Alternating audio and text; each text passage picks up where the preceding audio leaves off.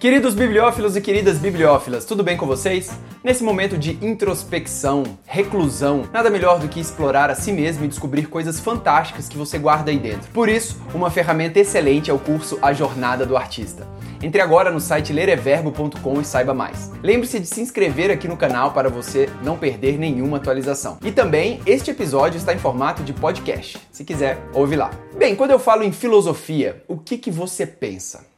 Tem gente que pensa em livro, tem gente que pensa em velhos barbudos em cavernas, mas filosofia também pode ser e é um conhecimento prático para a gente usar no dia a dia. Podemos discutir com Sócrates, ser céticos, encontrar a paz com Epicuro, vencer a natureza humana com a ajuda dos estoicos e ultrapassá-la com os cínicos. O estoicismo, uma antiga escola de filosofia que ficou famosa pelas obras de Sêneca, Epiteto, Marco Aurélio, é para o mundo real. É para este momento quando temos que atravessar uma crise. É agora que seus ensinamentos são claramente relevantes. Os estoicos lutavam contra o sofrimento, desejavam sujeitar sua vontade ao mundo e cultivar a virtude a fim de florescer. Acreditavam que o comportamento do indivíduo era mais importante do que suas palavras. Viam a filosofia menos como uma disciplina arcana, acadêmica, teórica e difícil, e mais como um modo de vida para os que amavam a sabedoria, Sofia e o bem. Agaton. Portanto, reuni aqui algumas ideias da filosofia estoica que vão nos ajudar nesses tempos de caos.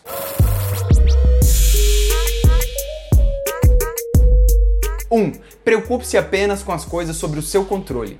Não é o que acontece com você, mas como você reage a isso que importa. Epiteto. Se faz sol ou chuva, se são as ações dos outros, se é a maneira como seus pais o trataram quando criança, se são surtos virais pandêmicos que estão no mundo, pois tudo isso são coisas que estão fora do seu controle. Salve o seu foco e energia para o que você pode influenciar. 2. Entenda que você é a única fonte de suas emoções.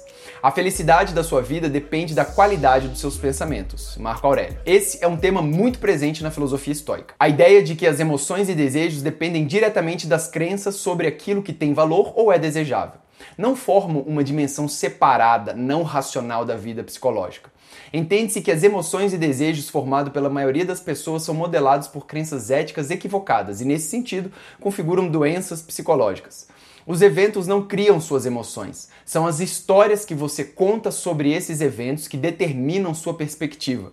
O método do desnudamento, por exemplo, é a ideia que nossa felicidade depende apenas de reagirmos às situações com virtude e jamais de aceitarmos vantagens materiais e sociais nesses momentos. Todo conflito começa internamente. 3. Faça as coisas de maneira estoica. Não é que tenhamos pouco tempo, mas que desperdiçamos bastante. Sêneca. Então, primeiro, você só deve preocupar com as coisas sobre o seu controle. Segundo, você é a fonte de suas emoções.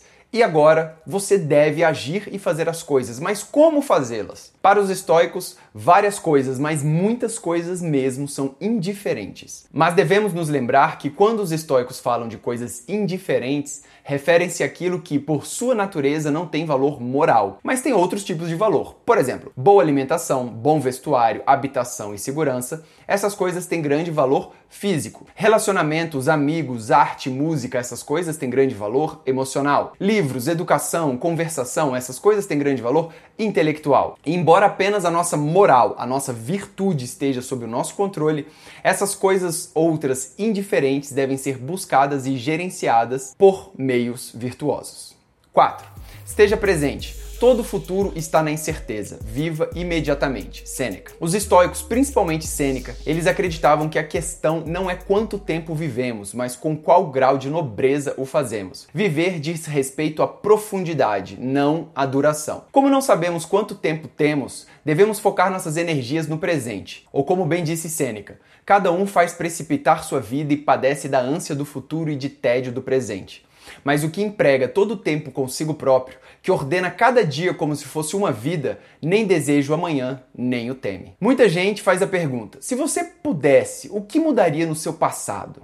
Beleza, você pode até pensar assim, mas não é muito útil, pois o passado você não muda mais. Agora, imagina fazer a seguinte pergunta: se você pudesse, o que você mudaria no futuro? A resposta para essa pergunta é muito mais interessante por ser viável. Ao ter consciência de que são seus pensamentos e ações hoje que farão parte do seu futuro, você fica muito mais cuidadoso com a sua vida.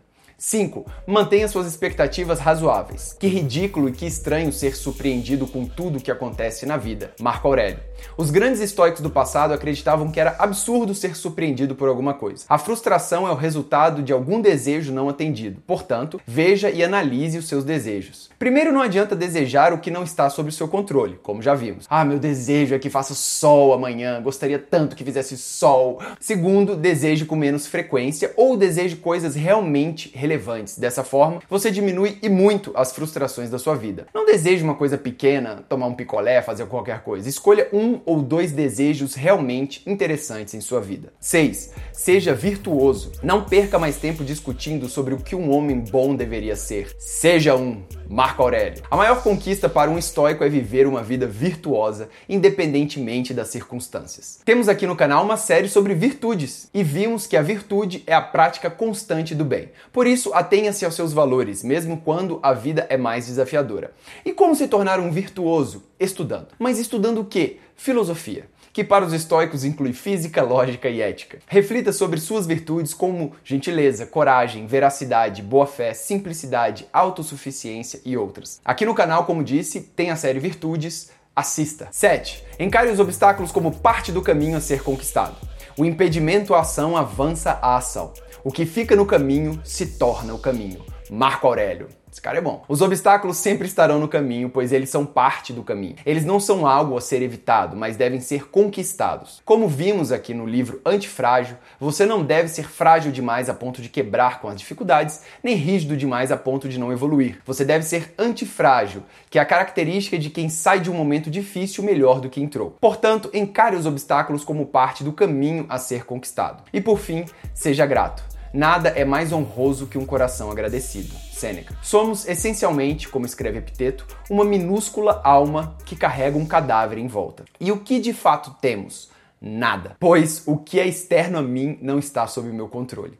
Então farei o que tenho que fazer para ser uma boa pessoa, e isso é o melhor que eu posso fazer sempre. Nossa gratidão pode se revelar um poderoso antídoto contra os efeitos corrosivos do cinismo, da raiva, da tristeza e das desilusões banais da vida. E, ao lembrar-nos da tão negligenciada abundância em nossas vidas, a gratidão pode nos ajudar a moderar o desejo avarento por posses que às vezes parecem nos impulsionar mesmo contra a nossa vontade. Evite se concentrar nas coisas que lhe faltam. Em vez disso, seja feliz com suas bênçãos. Para um estoico, isso é um sinal de sabedoria. Uma vez que esteja vibrando na frequência da da gratidão, você começará a notar o impacto em sua vida diária, prolongando sua paciência, trazendo sua atenção para os pequenos prazeres da vida e, basicamente, melhorando sua antifragilidade em tempos difíceis. A humildade e a gratidão podem contribuir muito para reacender o encantamento e a esperança até mesmo no adulto mais desacreditado. Lembre-se que aspirar um estilo de vida estoico é fácil, desde que nunca sejamos desafiados a pôr nossa filosofia em prática. É realmente muito difícil não deixar que eventos externos perturbem a nossa paz de espírito. Constantemente agimos de maneira descortês com as pessoas próximas e não há quem viva totalmente de acordo com a razão e a sabedoria. Mas tudo bem. Escolha uma filosofia de vida e tente viver de acordo, pois como já bem disse Sêneca, esse aprender a viver é por toda a vida. A vida toda é um aprender a morrer. Termino aqui com a oração da serenidade, para que vocês também repitam ao trilhar esse caminho filosófico. Concedei-nos a serenidade para aceitar as coisas que não podemos modificar, coragem para modificar aquelas que podemos e sabedoria para distinguir umas das outras. Lembre-se de se inscrever aqui no canal para não perder nenhuma atualização e visite o site lereverbo.com para mais informações. É isso. Um abraço, boa sorte e até a próxima. Valeu!